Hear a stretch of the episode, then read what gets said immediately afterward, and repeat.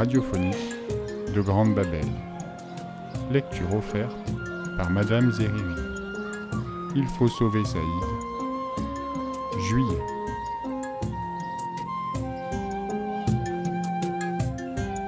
Le ciel, le soleil et la mer. Antoine va quitter le collège Camille Claudel. Il va aller au collège Van Gogh de l'autre côté de l'autoroute. Van Gogh, ce n'est pas notre secteur. Son père a déménagé pour lui donner une chance d'étudier mieux dans un petit collège de 300 élèves. J'ai vu ses nouveaux copains. Ils ne me ressemblent pas.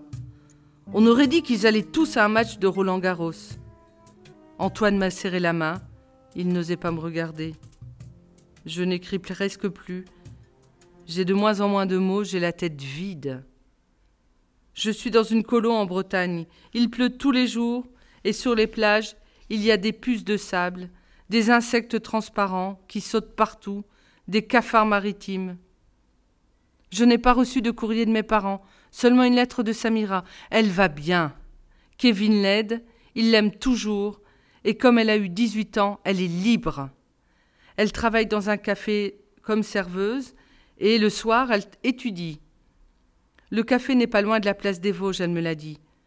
Je me demande si sous les arcades, il y a toujours ce chanteur à la voix de femme qui chante Schumann. Abdelkrim est chez une tante à Alger. Il pleure, il déteste l'Algérie, il veut rentrer en France, mais il ne peut plus.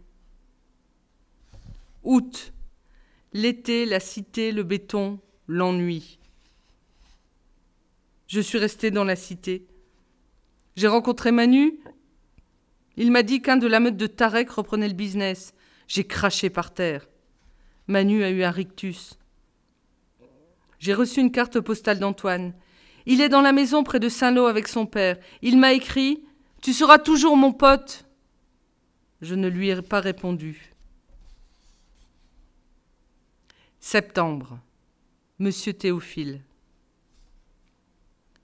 Je resterai dans ce collège parce que c'est mon secteur, parce que même si je travaille bien, je n'ai pas le droit d'aller ailleurs.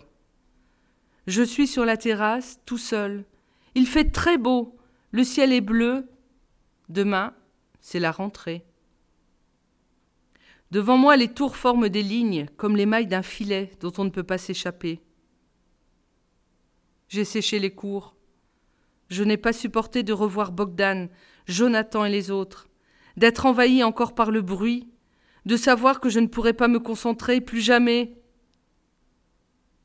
À la fin de la journée, je suis allée sur le parking. J'ai attendu M. Théophile, et c'est à lui que j'ai donné mon cahier sans dire un mot. Le lendemain, M. Théophile s'est approché de moi, et devant toute la classe, il m'a tendu ses bras. Je me suis blottie contre son grand corps d'homme fort, et d'un seul coup j'ai pleuré. Je ne te lâcherai pas, Saïd. Tu peux compter sur moi. Dans ses yeux bleus, puisé une grande consolation. Consolation, soulagement apporté à la douleur, à la peine de quelqu'un. Il était cinq heures. Je suis rentrée à la maison. J'ai pris Mounir par la main et nous sommes partis faire une promenade, tous les deux. Mounir a levé la tête. Un avion traversait le ciel.